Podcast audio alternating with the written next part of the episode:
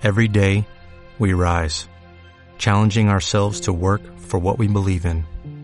At U.S. Border Patrol, protecting our borders is more than a job, it's a calling.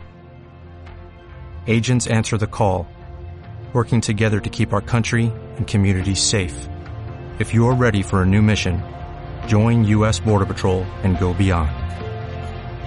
Learn more at cbp.gov/careers.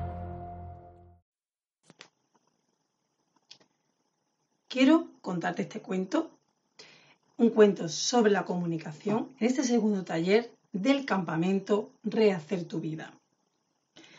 Después de haber atravesado un camino largo y difícil, el viajero llegó a la entrada del pueblo, en el que pasaría lo- los próximos años de su vida.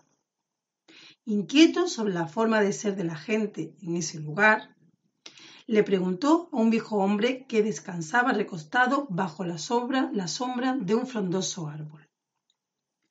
¿Cómo es la gente en este lugar? le dijo al viejo sin saludarlo. Es que vengo a vivir aquí y donde yo vivía las personas eran complicadas y agresivas. La arrogancia y la insensibilidad eran el pan de cada día. El anciano, sin mirarlo, respondió, Aquí la gente es igual. El viejo siguió reposando. El caminante prosiguió su camino.